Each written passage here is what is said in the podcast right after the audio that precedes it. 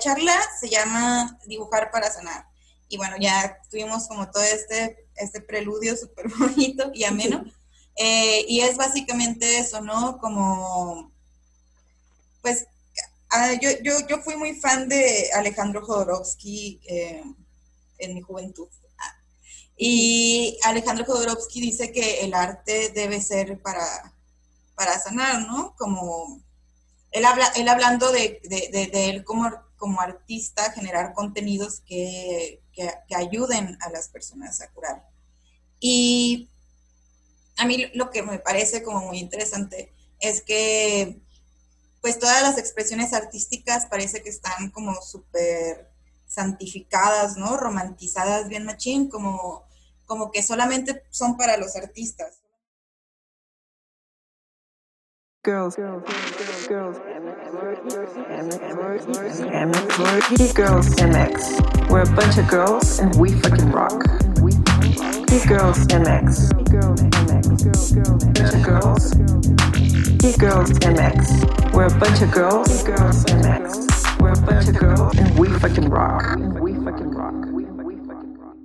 Hola geeks, ¿cómo están? Este es un capítulo más de Gigi Podcast. Gigi Podcast es un proyecto de Geek Girls MX y Geek Girls MX es una comunidad creada por mujeres para mujeres que buscan hacer de su pasión un proyecto de vida ayudadas por la tecnología. Yo soy Yani y hoy me acompaña Verónica Madrigal. Y bueno, como siempre tenemos una invitada especial, pero bueno, a ella nos la va a presentar Verónica Madrigal. ¿Qué onda, geeks? Soy Vero Madric en redes sociales. Bueno, hoy tenemos una invitada súper creativa que nos ha enamorado con sus trazos. Daniela Ladancé es quien nos hizo este gran obsequio de darle esta identidad visual a nuestro décimo Meetup.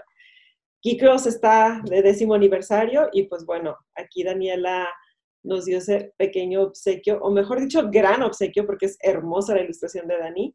Y bueno, ella es una ilustradora chihuahuense que llegó a Guadalajara para estudiar la licenciatura de diseño para la comunicación gráfica. Y pues bueno, así de rápido se quedó cinco años. Ya lleva cinco años haciendo estas ilustraciones por encargo.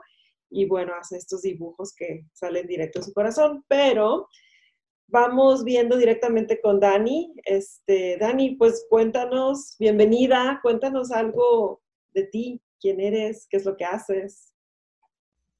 Hola, Yanni, hola, Vero, hola, Geeks. Pues ya como más o menos ahí hiciste la introducción.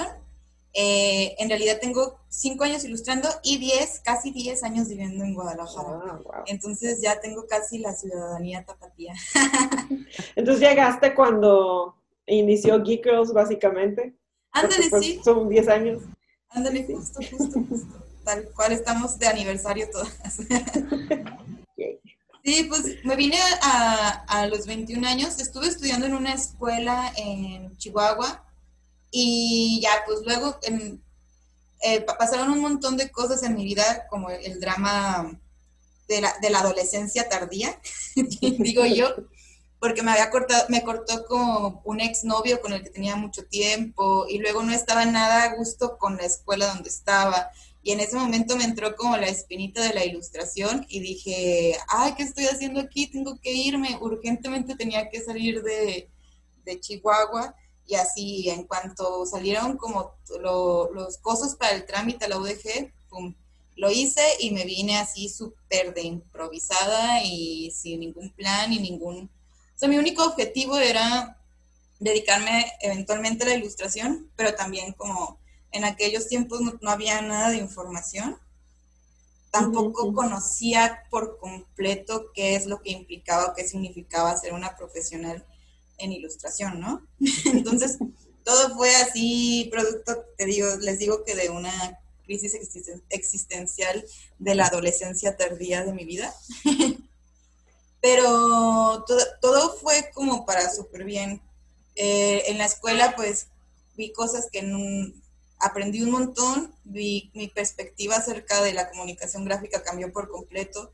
Además, pues conocí la FIL y vi que había como un intercambio muy chido de personalidades, incluso de ilustradores, que estaba, pues, eh, creo que acababan de, tenía como un año o dos años que habían implementado esta parte de profesionales de la ilustración en la FIL, como el, el Filustra y el Salón de los Ilustradores.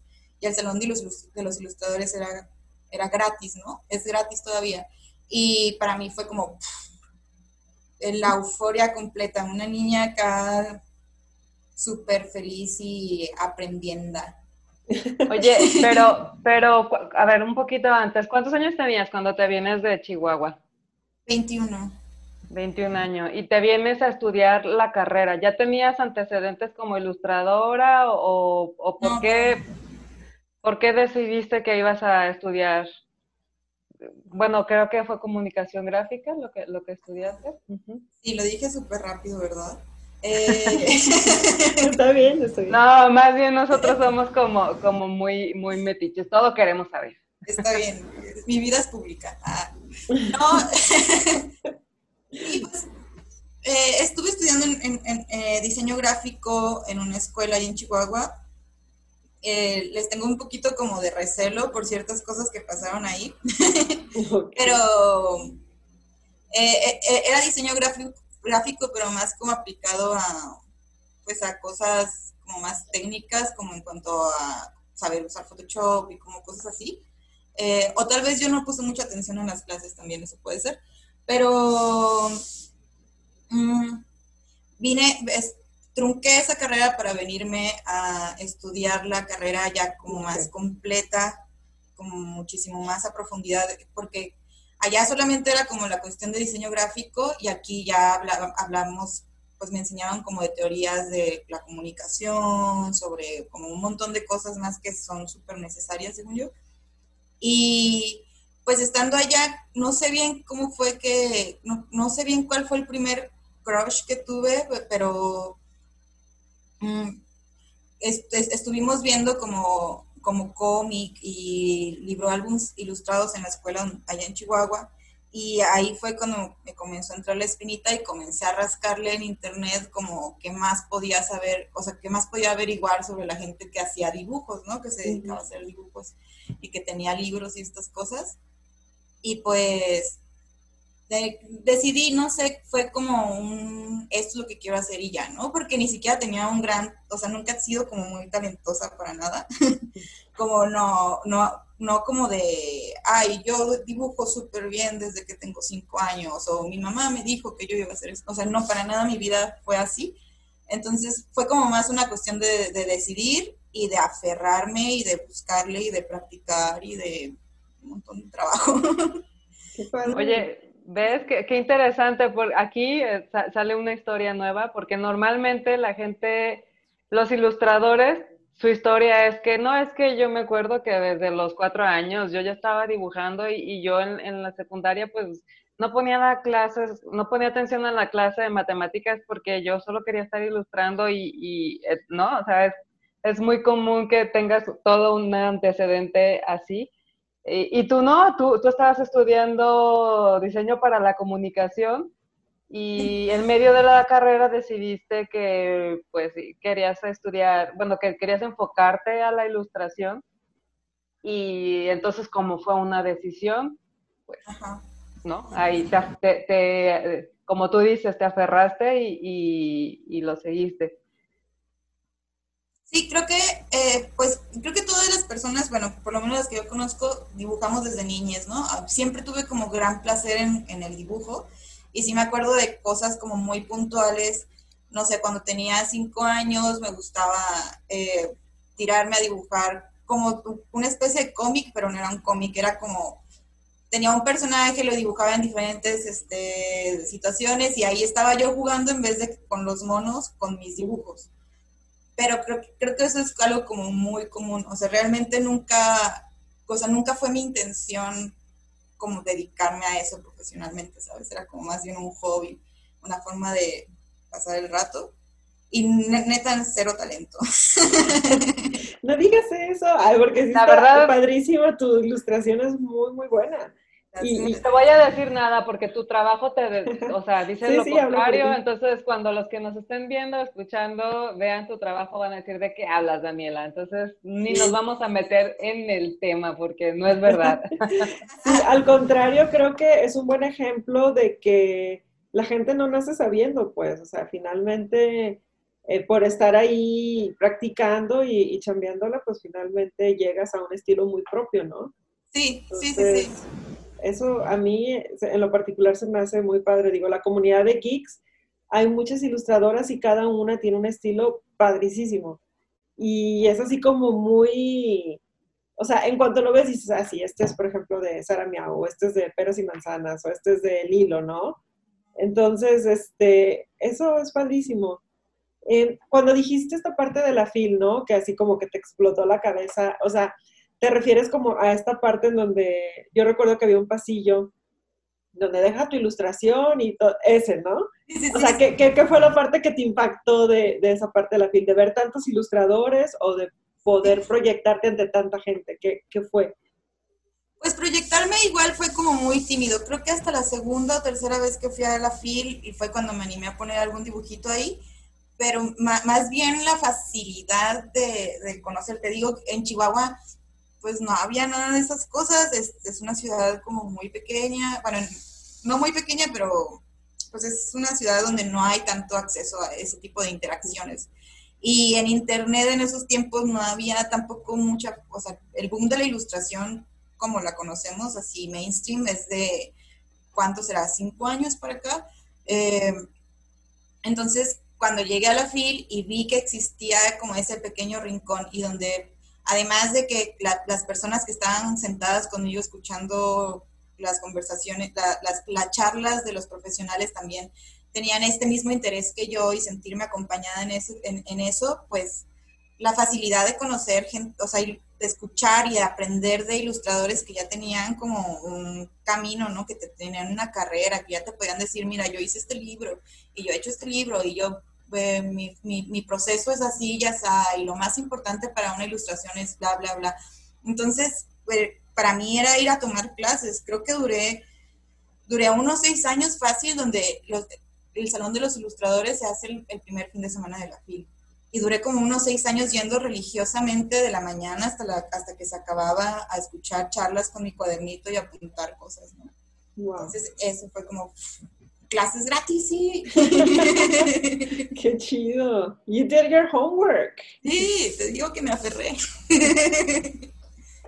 Además, creo, creo, que es una de las mejores maneras de aprender, ¿no? O sea, no, no demerito lo que aprendes en, en, la universidad, en la escuela, pero sí, muchas veces, como dices, están un poco más enfocado a que, al uso de las herramientas o cosas muy teóricas que por supuesto son importantes y, son la base de, pero cuando sales y, ves a la gente que, que, se dedica ya a eso, que tiene una trayectoria, que, que vive, que, es su estilo de vida, digo, creo que ahí es donde realmente terminas aprendiendo y muchas veces contagiándote e inspirándote para, para pues, pues para, para buscar tu camino. Y, como dice Vero, en, el caso, para mí también es impresionante, bueno, algo que yo, yo no soy ilustradora, eh, sí, igual siempre dibujé, ¿no? Desde niña me gustó dibujar, pero no trascendió a, más. Me parece que, que sí es, necesitas talento, no sé, nunca me ha aferrado tanto como para pensar que pueda desarrollarme como tal. Pero a mí lo que se me hace increíble de un ilustrador es eso, que, que, que hay un punto en donde logra encontrar su estilo en donde puedes identificarlo por, ya por su arte y, híjole, creo que ya para llegar a eso es porque ya, ya pasaste un montón de cosas, este, tanto personales, porque mucho de lo que, de lo que tienes en, tu, en tus ilustraciones, eh, yo creo que es un canal de, de, desahogo muchas veces de, lo que traes adentro o de tu manera de interpretar, ¿no? El exterior, el exterior y el interior, ambas cosas, es, es, es una herramienta increíble. Y... Sí, totalmente, lo que dices. sí, te, interrumpí, pero si quieres... Em, sí, creo, que completamente que no, no, no no reniego de nada de lo que me ha tocado vivir, ¿no? Porque igual se puede ver como que yo sola me compliqué la vida, o sea, si lo veo como en retrospectiva, como, oh, dejé la, dejé la seguridad como de mis papás y cuando ya tenía como dos, tres avanzada una carrera para venirme a un lugar donde no conocía gente y a estudiar otra, la misma carrera pero diferente, completa otra vez, para trabajar en, en un montón de cosas, de que en el que en el café, que en el bar, que en de cajera, que vendiendo esto, que lo otro, que bla, bla, eh, teniendo a veces dos trabajos al mismo tiempo más la escuela, ¿no? Como, como para, como en ese momento decía, ¿por qué estoy haciendo esto? Me estoy, me estoy complicando como un montón la vida y todavía, o sea, pude haber terminado una carrerita y haber trabajado poquito, ahorrar y venirme, o sea, como hacer las cosas muchísimo más prácticamente, pero te digo que fue la, fue la adolescencia tardía donde el impulso y no me importa el, el, cagadero que se haga, ¿no? Y ahorita lo veo como, pues sí batallé mucho, sí me desesperé un montón, sí pensé que jamás, jamás, jamás iba a poderme dedicar como a la ilustración. Y, creo que como, creo que como, como lo decías, es este, pues todo, todo eso construyó la persona que soy ahora y la y, pues lo que se ve en las ilustraciones es exactamente eso, ¿no? La construcción de todo. Las influencias, a quién conocí, los, las temáticas, lo que me pasó, las tristezas, cómo aprender a cómo procesar ciertas emociones, ¿no? También creo que es eso. Sí, sí. Sí, porque al final de cuentas todos este, eh, buscamos una manera de, de sanar, ¿no? Sanar nuestra vida. Y, y tú lo dices, tú lo dices eh, tal cual, para ti la ilustración ha sido un medio de sanación. Y, y, cuéntanos, cuéntanos más de eso, de cómo es que se convirtió la ilustración en un medio de sanación para ti. Pues creo que es, es, como mi crecimiento ha ido muy de la mano con, con, con, con, esta aferradencia de la ilustración, ¿no? Y pues me, he aprendido como a, conocer a través de, lo que dibujo. Eh, siento que, o sea, si ve, tengo, tengo cuadernos de bocetos guardados de hace muchísimo tiempo y pues las, las etapas, cómo, cómo me, eso, cómo, cómo yo afrontaba ciertas situaciones que a lo mejor no, de que el muchachito este me hizo una grosería y yo dibujaba que lo odiaba, ¿no? Como, ay, ya no quiero saber nada de los vatos, como, mm". y no sé, pues estarme topando con pared y enojándome por cosas que a lo mejor no me tuve que haber enojado, ¿no? A, ahora donde, no sé, tuve, tuve una etapa muy, muy, muy gris hace como tres años y todo ese cuaderno está lleno de puros pensamientos como bien tristes, ¿no? Como, um, pues como toda la ansiedad súper exponenciada, la depresión y todo eso. Pero a mí me ayuda, y, me ayudó en ese momento también como verlo, este, ver, ver, ver, mis dibujos, este, saber cómo me estaba sintiendo para sacarlo y para entender como una persona afuera de mí qué es lo que, qué, es lo que estaba sintiendo, ¿no? Hay cosas como muy interesantes, como el, el, el que a mí me gusta más es que pues, yo soy una persona grande, siempre he sido una persona de complexión grande, soy alta, eh, siempre he estado gorda, eh, de, en algún, o sea, como de muy gorda a menos gorda y siempre como, nunca he sido una persona delgada, ¿no? Nunca he sido como, tenido cuerpo hegemónico. Y siempre me, o sea, antes me costaba mucho trabajo y, renegaba un montón y como cuando trabajaba en el bar y veía todas las morras súper preciosas y acá y yo ahí en una barrita abriendo chelas, toda acá sintiéndome terrible, con una autoestima por los suelos.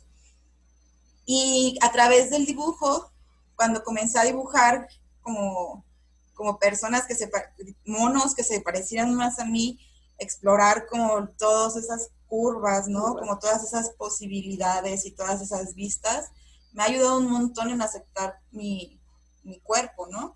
Que pues, vivimos en un sistema terrible y eso está, estamos constantemente bombardeadas por eso y no es, no se cura tan fácil, pero siento que ya estoy en un punto completamente diferente a hace tres, cuatro años. De más amor, ¿no? O sea, como que trazando desde, finalmente, como decías, del corazón, del amor, y esta parte de, claro que siempre lo delgado es lo que llama más la atención, ¿no? Desde modelos, e incluso hay ilustraciones muy bonitas con personajes muy delgados, pero así como de repente comenzó la televisión a aparecer, a incluir más tipos, ¿no? De, cuerpos, colores, personas, o sea, razas y demás.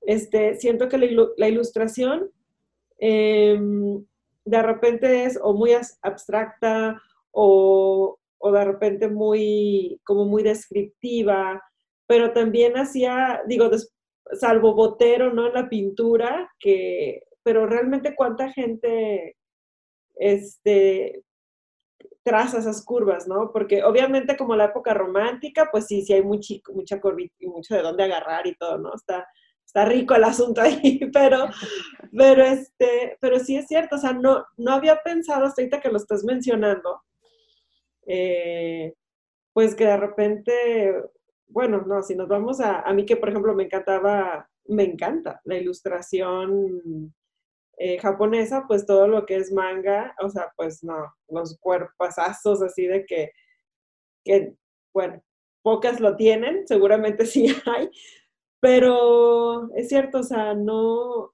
realmente no, estos cuerpos reales dentro de la ilustración, Ajá, creo que eres la primera que yo en lo personal me topo, que lo sentí como muy real, como muy identificada, ¿no? Como sí, sí me identifico con las, con esas curvas que dibujas ahí después, claro que sí, los reconozco. Sí, totalmente. Para mí fue muy, ha sido muy sorprendente y muy bueno. Y es que la representación importa bien machín está, es, es, terrible que no, no, y no solamente para las personas gordas, ¿no? Sino en todos los sentidos, como los estándares que nos ponen son imposibles. Exactamente, es que es eso, o sea, lo, eh, por mucho tiempo tuvimos que apegarnos a al modelo que nos presentaban como el modelo estándar, ¿no? Y era ese, el delgado, el, el el escultural, el, de la nariz respingada, el, la gran cabellera y, la cintura de avispa. Pero sabemos, todos sabemos a estas alturas que eso no es real, pues, o sea, eso es, imposible. Una de las grandes ventajas y de las grandes cosas positivas que trae, que ahora, y lo platicábamos en un capítulo anterior con, por ejemplo, con Sara, con Sara Miau, creo que fue, que decíamos eso, ¿no? Que, que, ahora las mujeres tienen la oportunidad de, por medio de la ilustración, por medio del arte, representarse a ellas mismas de la manera, de una manera más realista y no ese, no siguiendo ese estereotipo eh, que tan irreal y que además obedece es la visión de lo, que era la visión del hombre. Finalmente lo que decía Sara es así, es como te ve el hombre, pero no necesariamente es como la mujer se considera.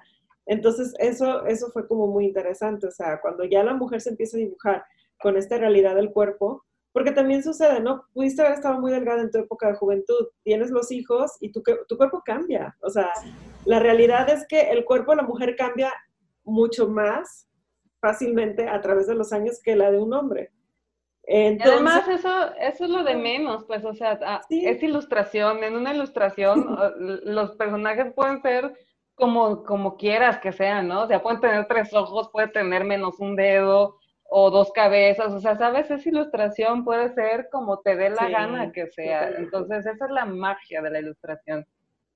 Y lo padre es eso, abrir el perdón, abrir el público a, que esté acostumbrado a, a, normalizar todo tipo de cuerpos, no solamente el que las revistas de moda te, te, te, ponen, ¿no? Ahí que debe de ser. Sí, claro, y tener nosotras el poder, pues, justo como decían, de representarnos a nosotras, de, de, poder, hay esta persona con los ojos súper pequeñitos y ese defecto que me oh, vamos a dibujar para que ese efecto que me super castra se, lo pueda normalizar yo, ¿no? Y lo pueda aceptar. Y, a lo mejor hasta te ríes de, te parece chistoso y, lo, y conviertes algo triste en algo que te causa y que te saca una sonrisa, ¿no? Porque, ¿qué más da? Sí, sí, sí, o, verlo como, como lo que yo, bueno, yo, yo creo que es que nosotras mm, más allá de la espiritualidad, lo que, lo, que podemos, lo que tenemos 100% comprobado es que estamos en este momento habitando o siendo este cuerpo, ¿no? Es lo que somos sí o sí, y este cuerpo va a llegar a un momento donde se va a arrugar, va a dejar, le va a dejar de funcionar que la rodilla, que el riñoncito, que la bla, bla, y al final nos vamos a morir, y es este cuerpo lo que, lo que nos permite vivir, ¿no? Somos esto con todas las cosas, y poderle dar esa vuelta incluso como a, no te tienes que ver y no, y no tienes que aceptar que, eh, eh, que, tienes un defecto como, como, ay, es un defecto, este, lo, lo, voy a blurear o no me voy a fijar tanto en él, sino como decir, ay, este no es un defecto, es mi cuerpo, así es mi cuerpo. Y mi cuerpo es valioso con lo que sea, porque me permite hacer esto y esto y esto y lo otro y, y es parte de lo que soy, ¿no? A lo mejor a lo mejor el hecho de que, de que, no sé, de que tenga el dedito chueco es porque me gusta mucho jugar videojuegos. Entonces, esa formación es parte de algo que me gusta a mí, entonces es parte mío también, ¿sabes? No sé, darle la vueltita a eso creo que, pues hay muchas formas, ¿no? Pero el dibujo creo que es una herramienta muy chida. Sí, yo también lo creo. Totalmente. ¿Sabes qué me encantan las lonjitas que les pones ahorita estoy viendo tu Instagram mientras platicamos. Pero amo esas lonjitas porque ah, de repente pienso, ¿no? Ahorita que decías, no, el cuerpo, nuestro cuerpo es, el es nuestro vehículo para experimentar este mundo en el que estamos en este momento. Y, y te pones a pensar todo lo que hace por ti, o sea, eh, que te da tus manos, ¿no? Para poder dibujar, las que han tenido hijos, o sea, todo el proceso interno, todo lo que tuvo que readaptarse para poder tener otro ser y luego traerlo. Y luego, aparte de eso, recuperarse para poderse. Es así como, bueno, gracias. O sea, como que vale, valdría la pena de verdad, antes de bañarte, estar frente al espejo y así como observarte toda a detalle y decir, gracias. O sea, gracias por todo lo que me permites hacer sí, cierto que a lo mejor truena a veces llamas la rodillita y todo, pero no se rinde ahí sigue caminando de un lado para otro para llevarte donde sea, tronando, pero sigue, ¿no? sí, sí, sí, tal cual, tal cual, tal cual, tal cual. No, lo que es, al final, este, es una herramienta para cambiar la perspectiva, ¿no? Y dejar de ver las cosas que te definen como un defecto porque no son un defecto, son algo que te define a ti, punto, ¿no? O sea, si lo quieres ver como un defecto, pues ok, va a ser un defecto, pero también lo puedes ver como una cualidad o lo, puedes ver, es como las cicatrices, ¿no? O sea, tienes una cicatriz y luego este, te estás comprando cremas carísimas y, y maquillaje, no sé qué, para cubrirla, pero pues no puedes cubrir, o sea, si tienes una cicatriz es porque sucedió algo en tu vida que te dejó esa marca ¿Por qué la niegas? ¿Por qué la tapas? ¿Por qué no mejor aprendes de, ella, no? ¿Por qué no mejor dices, esto es mío porque es, corresponde a una experiencia que yo viví, algo que me define a mí por lo que soy ahora? ¿Por qué, por qué ocultarlo? ¿Por qué negarlo? porque, porque alguien dijo que se veía feo. No, Además que es feo y que es bonito, ¿no? ¿Quién pone, quién pone esos estándares? Exactamente, exactamente. Un asunto colonial, capitalista y patriarcal. O sea, ni siquiera estamos guiándonos por nuestros propios, nuestro propio, por un, por un sentido de la estética propio, ¿no? Está completamente impuesto. Entonces, ¿con quién quieres quedar bien? ¿Con los europeos? sí, sí, sí. Sí, digo, finalmente es el negocio de alguien más, ¿no? Quien te diga que esa cicatriz no va es porque vende cremas. sí. Oye, pero ya nos estamos poniendo muy, muy polémicas y muy políticas. Este, yo, yo, quiero que nos cuentes un poquito más eh, sobre tu experiencia como, como, como dibujante y bueno, para cuando estemos escuchando este podcast ya habrá pasado el Miro, entonces tú ya diste tu charla en Miro para, para ese entonces. Y este, a mí me llama mucho la atención eh, el tema o la, manera en cómo como, como presentas tu trabajo en la charla. cuéntanos un poquito de eso. Al final ya pasó, o sea, ya tú, cuando salga esto, tú ya viste tu charla, entonces aquí nos puedes espolear a nosotras. Voy a viajar al futuro. Vamos a jugar a que esto era una máquina del tiempo. No me puse para nada nerviosa, todo salió súper bien. No, me trabé ni una vez. Eh, pues sí, la, charla se llama Dibujar para sanar. Y bueno, ya tuvimos como todo este, este preludio súper bonito y ameno. Eh, y es básicamente eso, ¿no? Como, pues, ah, yo, yo, yo, fui muy fan de Alejandro Jodorowsky eh, en mi juventud. Y Alejandro Jodorowsky dice que el arte debe ser para, para sanar, ¿no? Como él, habla, él hablando de, él como, como artista, generar contenidos que, ayuden a las personas a curar. Y a mí lo que me parece como muy interesante es que pues todas las expresiones artísticas parece que están como súper santificadas, ¿no? Romantizadas bien machín, como, como que solamente son para los artistas, solamente son para las, las personas que se dedican profesionalmente a eso, ¿no? y para las demás personas nos resulta imposible, ¿no? Hasta como, ay, ¿por qué yo me voy a meter a eso si, si no le sé? Como es intimida un montón como dibujar, aprender a tocar un instrumento nuevo, aprender a cantar o bailar o escribir.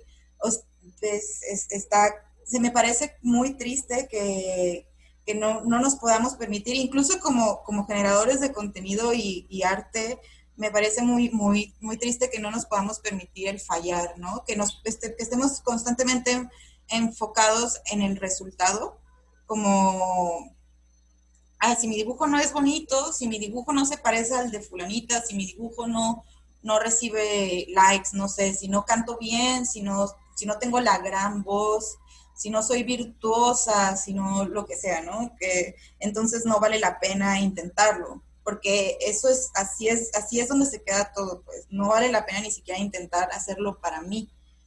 Y bueno, con la charla, que tampoco es tan profunda, no, que no les quiero subir las expectativas, pero mi, intención es compartirles un poco como de, de, mi experiencia personal, como con todos estos procesos, eh, porque, lo repito, igual yo soy una persona que, que, pues no sabía dibujar y se aferró y aprendió y, y, y ¿no? Como, y, y, me gusta y disfruto mucho como, como perderme en una, en una hoja de papel y dibujar lo que sea que venga y como sea que me sienta y poner frasecitas y escribir textitos y estén bien escritos o no, vean la luz o no, o no la vean y bueno, es, es parte de, como de mi proceso de autoconocimiento y eh, al final habrá alguna cosa que se pueda rescatar para, para, llevarla a algún lado, ¿no?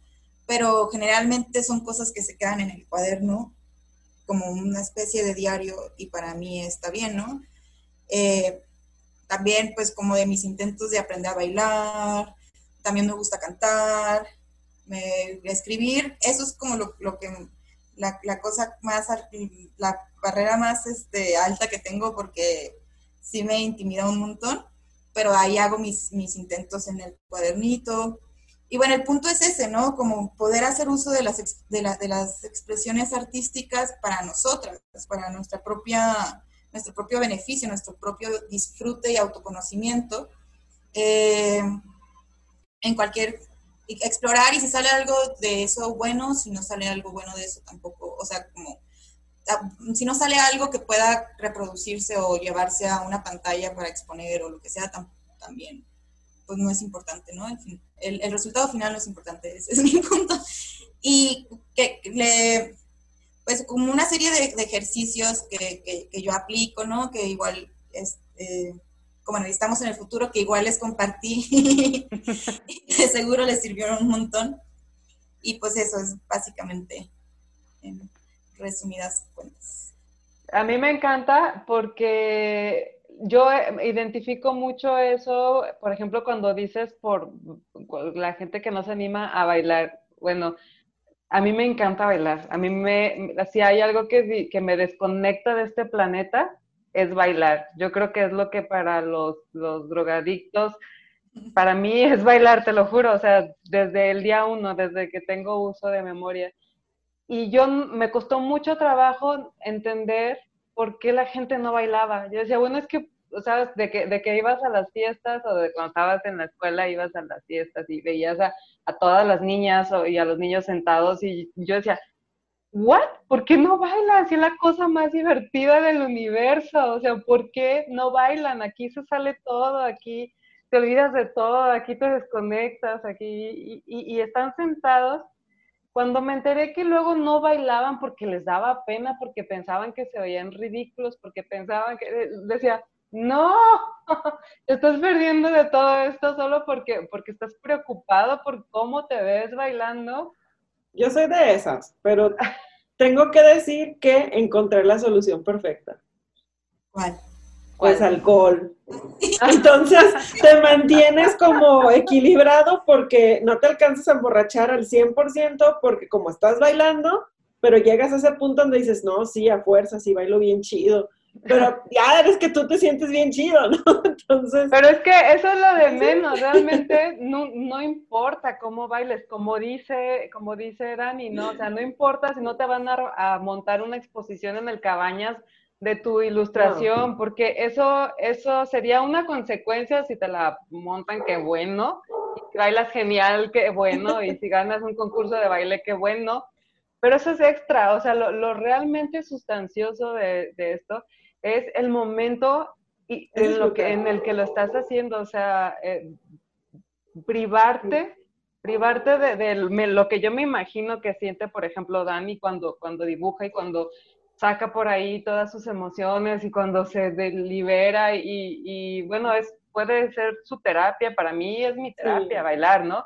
Y pensar que por el hecho de decir, es que a lo mejor me veo muy fea bailando. Pues a lo mejor sí, y la verdad nunca me he preguntado y no sé si soy la peor. No, sí bailas bien, Yanni, sí bailas bien. Era lo que querías que saliera. pero, me encanta, ¿sabes? O sea, me, me encanta bailar y, y, eso puede ser, lo puedes eh, traducir a escribir, a decir poesía, a, lo que quieras que... Deportes, todo. Eh, sí, a lo que sea que te, que te logre llevar a ti a ese, a ese estado de, gozo, como tú lo decías, y por el simple hecho de gozarlo, porque a qué viene uno esta vida, ¿no? Claro, no, definitivo. Y que aparte tiene, o sea, lo puedes desarrollar, ¿no? Incluso sin, sin una ambición de, de profesional, ¿no? Eh, aprender a bailar, de que te gusta bailar cumbia, pero ya viste que está bien suave el hip hop y dices, ah, me voy a poner unos videos en el YouTube, me voy a poner a darle esta media hora que me voy a dar de descanso del trabajo, ¿no? Y que te estés fijando como en tu cuerpo y en todas las posibilidades que, que, tiene y que vas mejorando y todo eso es que está, está chido. Entonces es una, pues está, es, bueno para el alma. y es bueno saber que te pueden gustar cosas distintas, que a lo mejor hace cinco años te gustaba algo y es súper válido que hoy te guste otra cosa muy distinta. O sea, igual no dejas de lado lo que antes era tu hobby, pero vamos cambiando. O sea, yo soy una persona de las que difícilmente cambia muy seguido. O sea, realmente estoy como muy, soy muy como de rutinas y procesos y y cada vez que alguien dice que se va del trabajo, yo me enojo porque ya me está cambiando todo. O sea, no les digo nada ni los peleo, solamente no me gusta, ¿no? Pero he aprendido que, que así es la vida, que la vida tiene este tipo de cambios y, y que la única constante pues es el cambio, ¿no? Entonces, si lo vemos de esa manera, perderte la oportunidad de lo que te está ofreciendo la vida en ese momento porque a lo mejor ya no va a regresar otra vez esa oferta, ¿sabes? De que pues ya no va a haber clases de hip hop, ya se cayó todo hip hop, jamás va a haber. Yo me quedé con ganas. Esto. Déjate de eso, luego sí las rodillas ya no te dan para... ya, ya no más lo dedito. Sí. Sombritos. Ajá, ya no ya sé. Sí, sí, hay que bailar hip hop, muchachas, por favor. Sí, ahora, ahora que podemos hay que aprovechar cuando se puede. Sí. Oye, Dani, Y por ejemplo, de todo lo que dibujas, o sea, ¿cuál es lo que más te apasiona? O sea, que dices, esto es lo que gozo al 100%. Porque hay mucha temática, ¿no? En, si la gente va y visita tu Instagram, va a ver como todo tipo de, de temas, de incluso eh, me, me, encanta, ¿no? Que, por ejemplo, las que están un poquito más desesperadas, estas, las sentí yo así, hasta me estresé, las que son como rosita con azul, que dicen, no quiero estar aquí, yo así de, ¡Oh! ay, no, quiero. O sea, platícanos, ¿qué es lo que más gozas ilustrar? Pues en, el, en, en las cuestiones, ay, yo me muevo mucho, disculpen. No, yo también. en, en, la cuestión profesional, como de, de trabajo, como sí, de, cosas por encargo, disfruto un montón hacer la ilustración editorial, como tener este proceso de leer un texto, hacer apuntes, volverlo a leer, sacar, hacer apuntes, como es, un proceso muy ñoño y a mí me encanta como las ideas principales y no sé qué, estar buscando imágenes de referencia, hacerme un collage, o sea, todo, todo, todo, todo, todo lo que conlleva hacer una ilustración editorial lo disfruto un montón. Eh, eh, pero, pero también, como en la cuestión personal, eh, me gusta mucho hacer mis propios contenidos, ¿no? Como estos que salen de, de mi corazoncito, que, que, es, que es como las ilustraciones que dices, las azules con rosa, súper desesperantes. y también que, el proceso de, pues no sé, escribir. Esos, por ejemplo, salieron de, de, mi, de, mi, de mi diario ese de... El gris de terror. El diario gris. El, diario gris. Sí, sí, sí. Sí, es que sí se siente, o sea, puedo entender totalmente que sean tus favoritos porque la energía está ahí. O sea, la empecé a ver y dije, wow, o sea, sé perfectamente de qué está hablando, ¿no? Y a veces alguien te puede tratar de explicar algo, pero nuevamente la ilustración gana, o sea, la ilustración dice más que mil palabras, ¿no?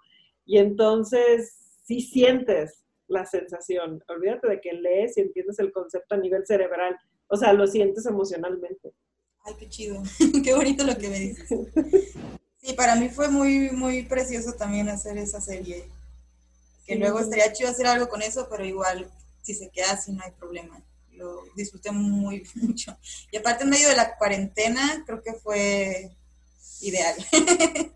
Sí, oye, cuéntanos, ¿en qué, ¿en qué te inspiraste ah, cuando hiciste la ilustración para, para el Miro? Porque eh, fue bien chistoso cuando, cuando la vimos, fue así de, sí somos. la plantita, ve, o sea, la plantita, la, chancla. pues es que yo soy esa persona también, amiga, ¿qué te digo? Ven, eso es lo que decimos, o sea, es, es la realidad y en la realidad seguimos siendo bellas, ¿no? Sí, totalmente, totalmente. Y está chistoso como, pues como todas nos identificamos, ¿no? Pues el home office. Yo la verdad, si no tengo que, si no, si no tengo que salir como a un lugar o no tengo una junta o así, yo puedo andar en pijama todo el día trabajando un año y luego me cambio la pijama. Y en chanclita, calcetín con chanclita. Ay, no, pero la curita, la curita en la pierna. A mí eso me dio muchísima risa cuando la vi. Oye, Y e, para en esos días a mí me pasó que soy súper cafetera y me gusta el café muy caliente. Entonces, luego me siento aquí en esta silla y soy de cruzar los pies aquí. No estaba bien tapado no era este, era otro termo, pero no estaba bien tapado, entonces agarro y ya sabes, me, me, me, sirvo, pero desde acá ya voy así. Se me tiró el café en la pierna así hirviendo, me hizo una quemadura de esos de que te sale ampolla y te, te cae la piel, horrible. Entonces literal andaba con mi curita.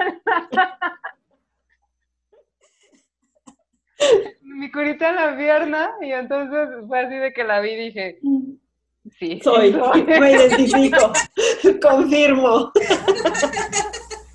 Ay, qué bonito. No que te hayas quemado, pues. Ay, no. No, entonces nos encantó, nos encantó la verdad, muchas gracias. fuimos muy felices con, con la ilustración.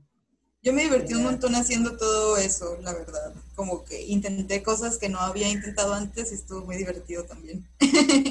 Qué bueno. Pues de eso se trataba, de, que nos divirtiéramos.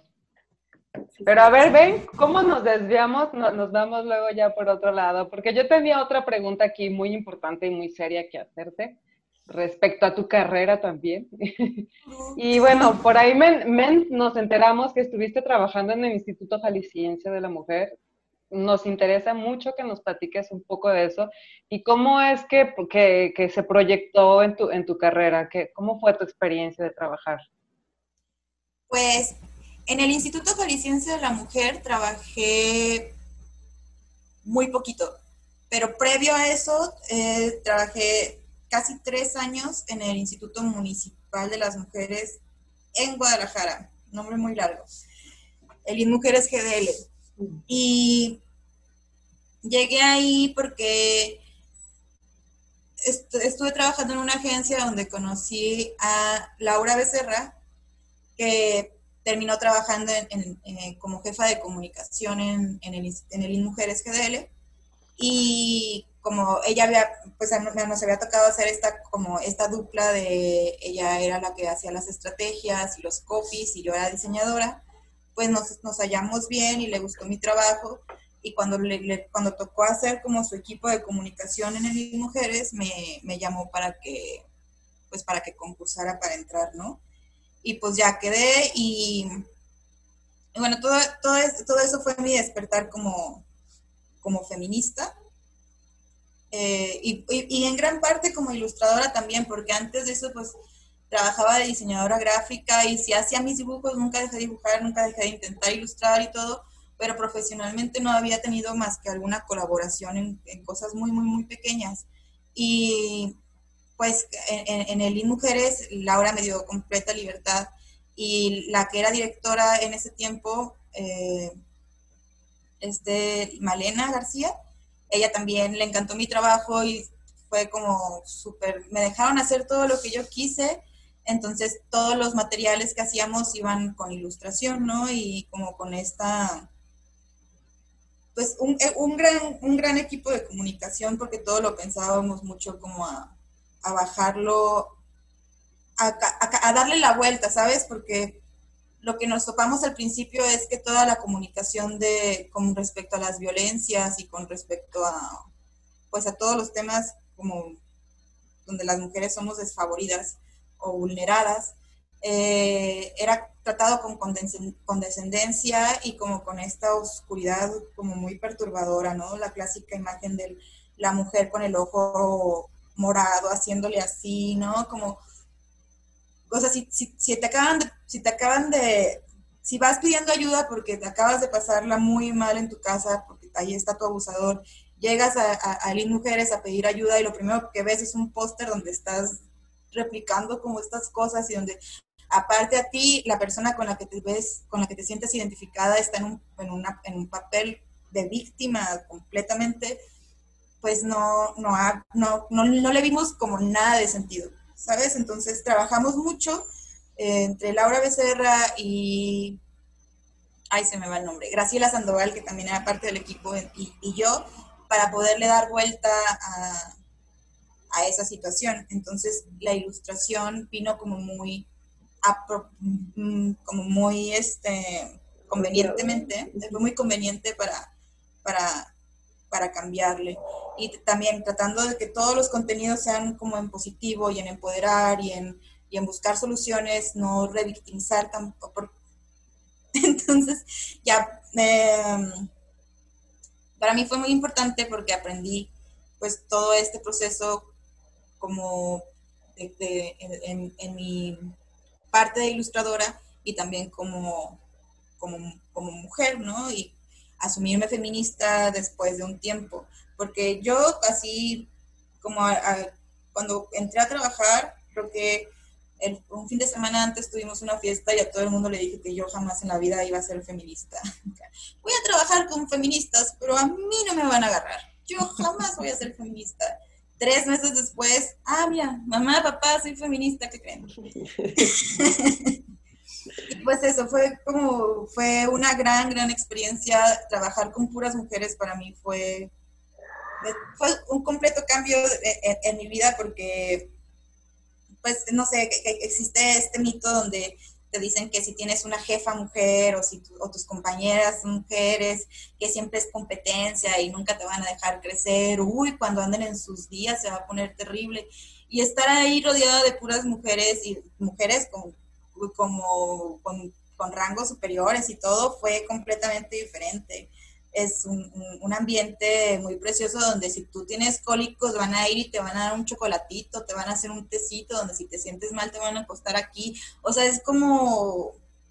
y, muchísimo compañerismo y, y, todo muy horizontal. Entonces, desde ahí decidí que jamás en la vida quería trabajar con hombres. O sea, sí, pues, pero no, como me refiero en un, en un, en un, en un mismo lugar, como en, si pueda compartir oficina, quiero que sea con mujeres, no con patos.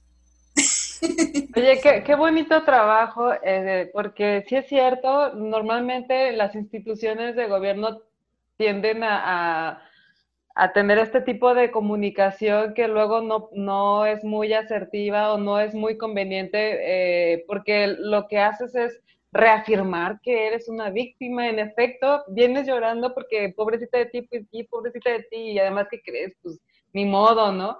Entonces, darle la vueltita, o sea, cambiarle el mensaje y decir, en lugar de decir sí, en lugar de reafirmar que eres una víctima, mejor decir, pero puedes dejar de serlo y te puedes empoderar y puedes convertirte en esto y te puedes y puedes hacer valer tus derechos y puedes buscar tu independencia. Y, o sea, sabes, en lugar de, de darle el mensaje y reafirmar el mensaje negativo, cambiarlo y eh, a, transformarlo en, un, en uno positivo, en uno constructivo. Wow, qué, qué, bonito, qué bonito trabajo, la verdad. Creo que es así como, como, como conseguiríamos más si nos comunicáramos. Y por otro lado, lo de que entre las mujeres nos destruimos, yo creo que es una muy mala fama que un hombre por ahí nos inventó, porque, y que no ha venido a las geek, ¿no? Porque no es cierto, o sea, nosotros, por ejemplo, ahora para, para el Meetup, y no, o sea, no es el primero que hacemos, es el número 10, estamos hablando de más de 200 mujeres juntas hasta, hasta ahora, ¿no?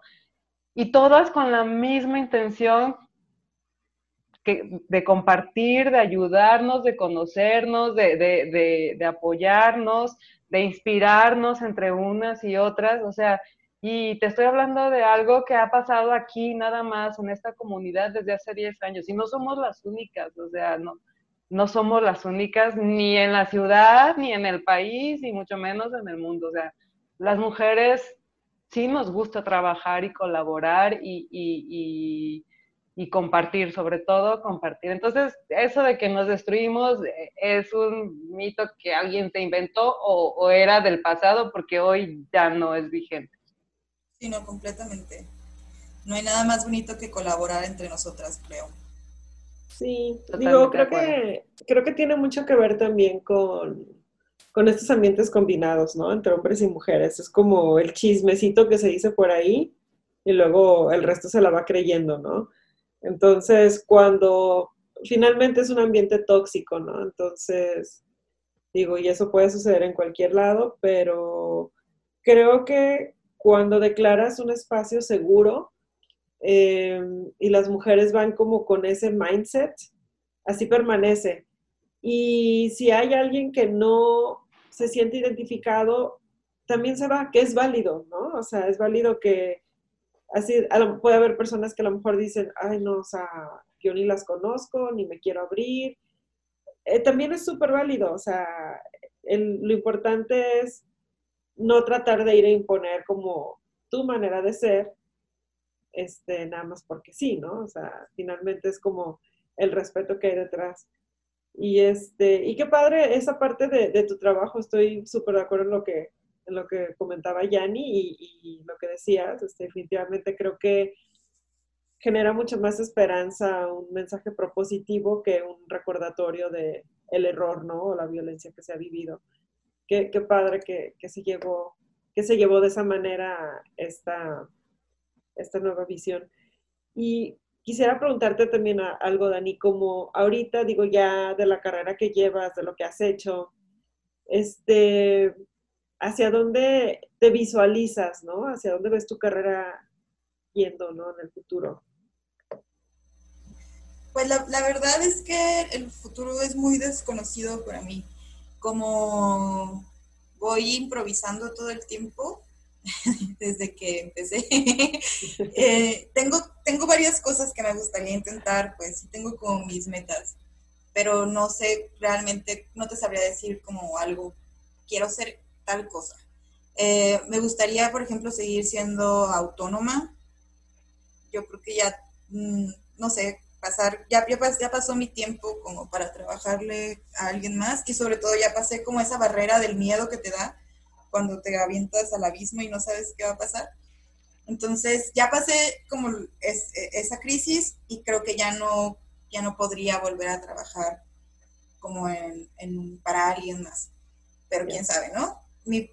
a mí me gustaría seguir siendo autónoma, me gustaría intentar mm, como incursionar en lo textil, diseñar por ahí cositas, diseñar patrones y hacer ropa sobre todo hacer ropita como para, pues como para las personas que tenemos cuerpos diversos, que luego es como súper difícil encontrar ropa bonita que nos quede bien. Eh, me gustaría como muchísimo aprender a utilizar otras formas de, no sé, como el eh, animar, aprender, porque hay como, hay un montón de programas que yo me quedé atrás ya me quedé como súper atrás por estar dedicándome a otras cosas, pero mm, no sé, en el iPad, por ejemplo, que vienen como, aplicaciones muy, muy diferentes y que tienen muchísima más opción que el Adobe, por ejemplo. Eh, me gustaría animar, me gustaría intentar como ver de qué forma la ilustración puede como llegar a cosas más funcionales como, no sé, mm, los, como los filtros, pero más para allá, ¿no? O sea, seguirle rascando a, a qué, tan, qué tanta, pues no sé cómo explicarlo, porque estoy muy torpe para esto de las tecnologías, pero sí como cruzar al, al, otro lado, pues que la, llevar la ilustración más allá de, del libro o de una, un post en Instagram. Es que es lo mágico de la ilustración, ¿no? Que puede convertirse en tantas cosas, o sea, puede ser ilustración animada, puede ser ilustración editorial, puedes hacer un cómic, puedes hacer infinidad de cosas con, la ilustración. Como estos, como, como estos cómics que son, bueno, no son cómics, pero son como historias interactivas, donde pues ya haces como todo el trabajo de programación para que puedas historias, ¿cómo se llama? Tiene un nombre técnico. Eh, el Choose Your Own Adventure. Ah, sí, sí, sí, sí. Como las historias de los libros de, ajá. Ajá. escoge tu propia aventura, que también están en español, sí. Y que lo puedes, o sea, como programar y poder hacer como ese tipo de, de, piezas, pues, que, que lleven el, el, la narrativa gráfica y la ilustración a otro nivel, ¿no? Por ahí. Sí. como de repente cuando empezaban a surgir todos estos como GIFs, porque ya ves que antes de los memes pues estaban como GIFs animados, ¿no? Luego ya llegaron los memes y así. Pero yo me acuerdo que en esta época en que salieron estos GIFs de ilustradores, eran bellísimos. Hay una chava que ahorita no me puedo acordar cómo se llama, es japonesa, pero empezó a hacer unos GIFs súper bonitos porque ella como que su técnica es acuarela pero son como momentos, ¿no? Así de que de repente, no sé, se ve una mesa y se ve como que el café está, de la taza está calentando y luego la cafetera se está así como vaciando y luego de repente una mariposita. O sea, es un clip como súper cortito, pero lo que te hace sentir como ese momento de tranquilidad de que dices, ah, ese es mi espacio. O sea, ahorita como... Eso es algo que ojalá los hombres comiencen a hacer porque creo que no lo hacen y, y lo necesitan mucho pero nosotros como mujeres somos muy de crear el ambiente preciso para relajarnos, ¿no? Que la velita, que calientas el café o que si no es café, que, que el té, pero tiene que ser el té especial, ¿no? El Earl Grey con, caramel, esencia, ¿no? O sea, y, ya sabes, este, y te pones tu pijama así la más rica y, y, este, pero para esto ya antes te pusiste la mascarilla, ya te bañaste, entonces ya estás como totalmente limpia de todos los poros y, ¿no? Y así, y ya te relajas. Entonces, a mí esa sensación de, de cuando yo misma me doy como mi chiqueo, porque para mí es eso, o sea, no es que lo hago todos los días, pero cuando lo hago, lo hago bien. Entonces, este, sentía yo que esos GIFs te sugerían qué espacios valdrían la pena hacer o montar, ¿no? O puede ser un simple día en, el trabajo, o sea, creo que, creo que eso es lo bonito que uno tiene que aprender a hacer, o sea, que si es incluso lunes, 7 de la mañana, entro a trabajar, como toda esta rutina, o sea, es tu rutina de, que te preparas tu café, acércate tu fruta cortadita con granola y no sé qué, y a lo mejor puedes estar chambeando y puedes estar ahí echándote tu, tu frutita, ¿no? Y gozando como tu café. Entonces, como que todos estos momentos, si tú los vas como decorando, creo que se vuelven como eh, totalmente valioso eh, todo el día, ¿no? O sea, como que valió la pena vivir todo el día y todas tus acciones, ¿no?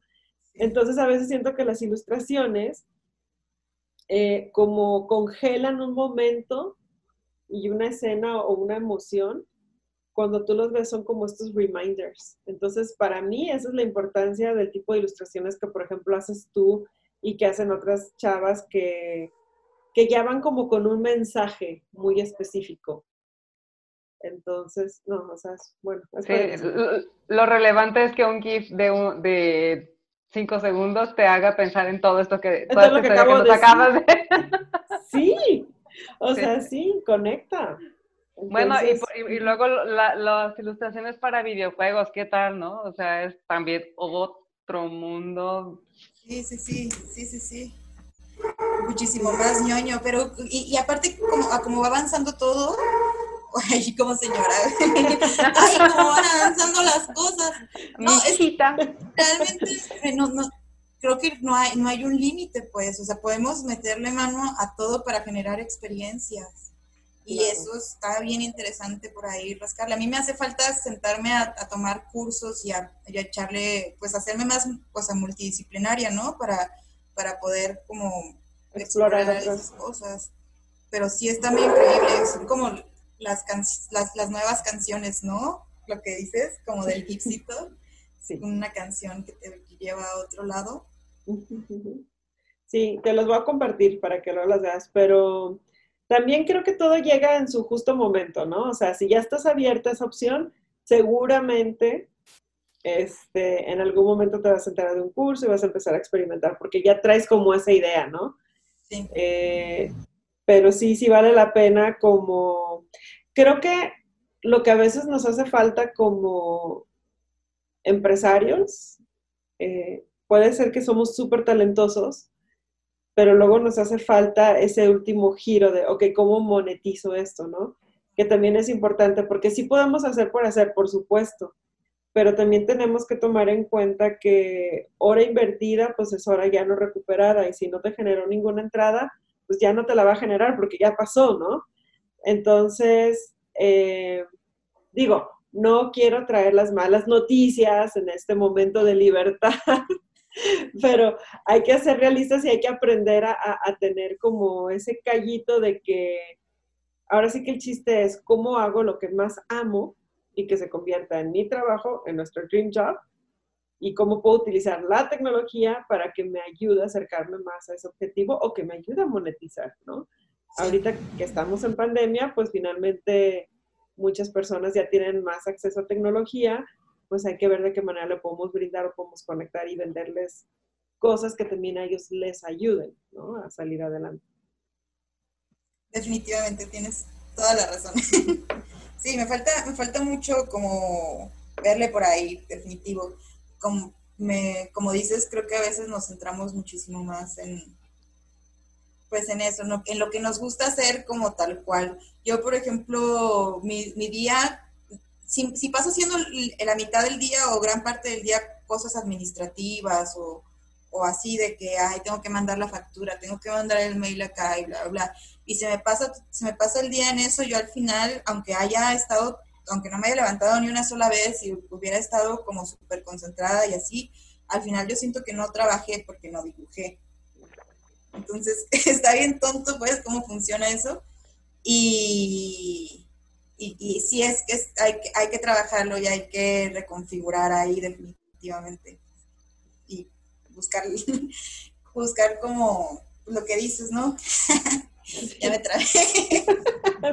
que, no, que no tiene nada de malo hacer las cosas solo por porque las disfrutamos, e, está bien, pero estaría mejor y una manera de complementar sería educándonos un poco eh, respecto a la parte financiera y administrativa, como dice Vero, y, bueno, si además de disfrutarlo puedes vivir de ello, pues, ¿no? Que, mejor. Pero bueno, lo importante ya está, que lo disfrutas, ¿no? que al final son cosas que se, se van a ir, son las tuerquitas que se tienen que ir apretando, pues. Exactamente. Oye, y hablando de cosas que disfrutas, este, te vamos a hacer la pregunta, ya, ya la pregunta final, lo prometemos, este, pero, y es la pregunta que hacemos siempre a todas nuestras invitadas, y se trata de eso, de disfrutar.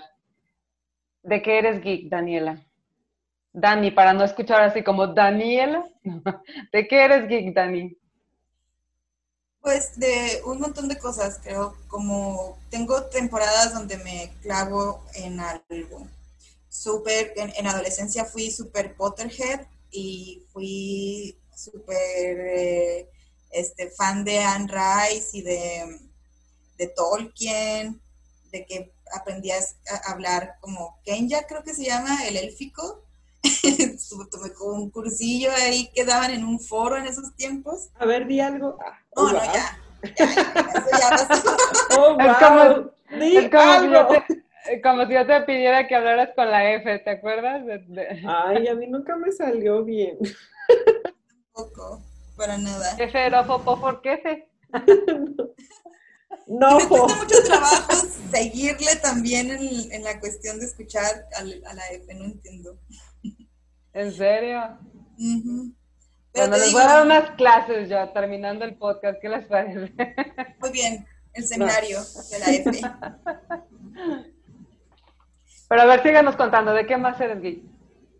Pues de la ilustración soy muy geek también. Me lleno el día como viendo cosas y animación y caricaturas y eso. Eh, tuve una, una, etapa muy geek de hora de aventura también, que compraba todas las cosas y estaba muy metida viendo ahí con los soundtracks y la fregada. El, el punto es que algo, algo que me guste y que me llame la atención suficiente, me voy hasta el fondo.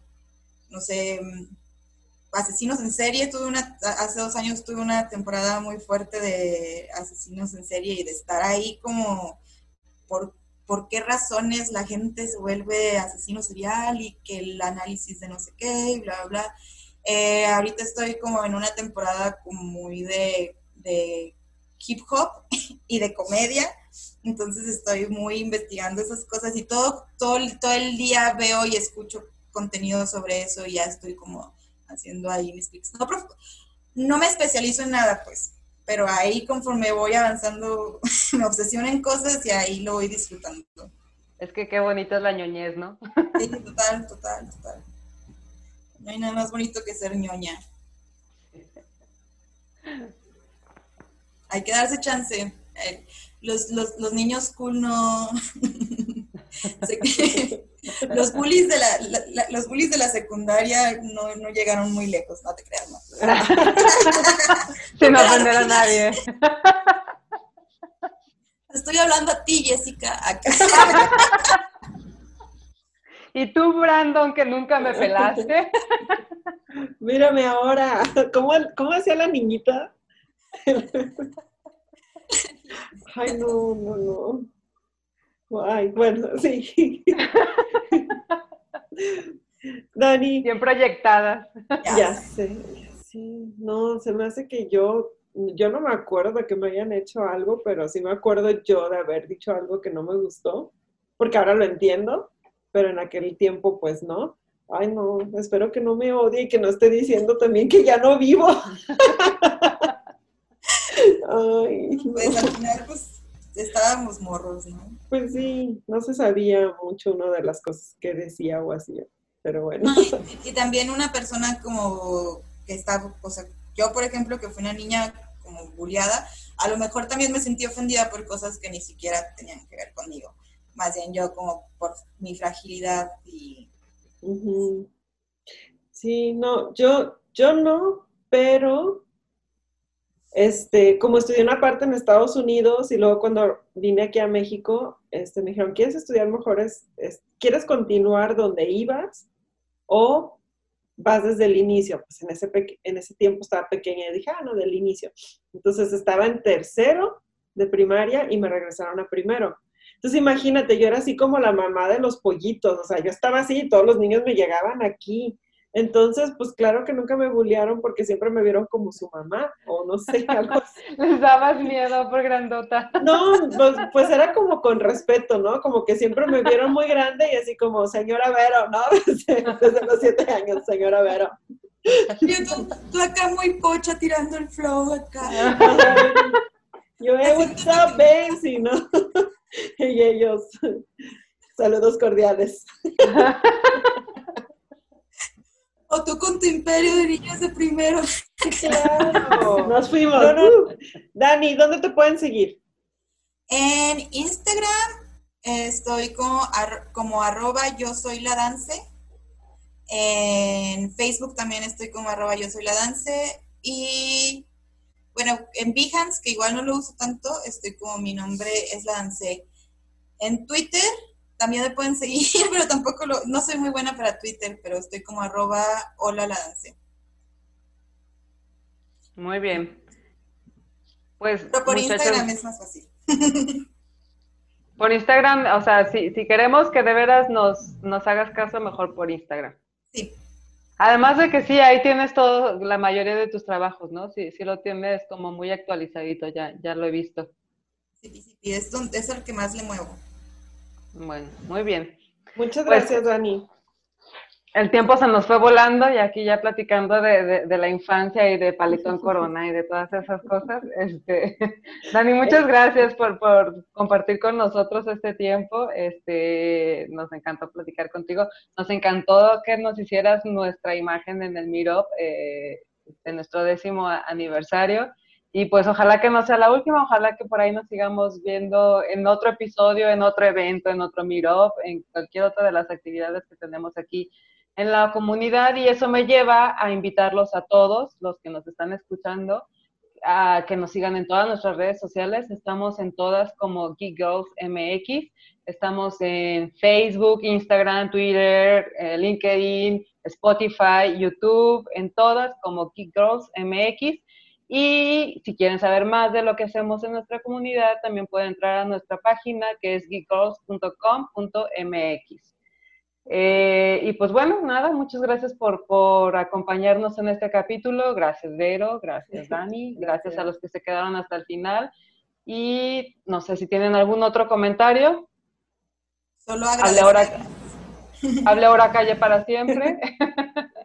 Pues agradecerles mucho esta oportunidad, la invitación para, colaborar con ustedes en, lo de la imagen, eh, por este rato tan agradable, este highlight de mi noche, de mi día. pues nada, nos vemos, el, nos vemos pronto. Nos vemos en el pasado. Nos vemos en el pasado y luego en el futuro, futuro. Exactamente. Ya lo entendiste. Bueno. Muy bien, muchas gracias, Geeks. Nos vemos en el próximo capítulo. Bye bye. Girls, girls, girls, girls, girls, girls, Girls MX. Girls,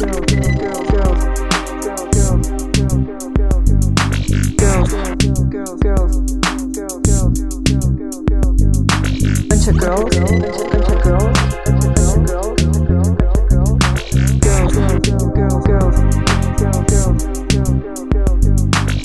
Girls MX. Girls, girls, girls, We're a bunch of girls. Girls MX. Girls, girls, girls MX. We're a bunch of girls. Girls MX. We're a bunch of girls, and we fucking rock.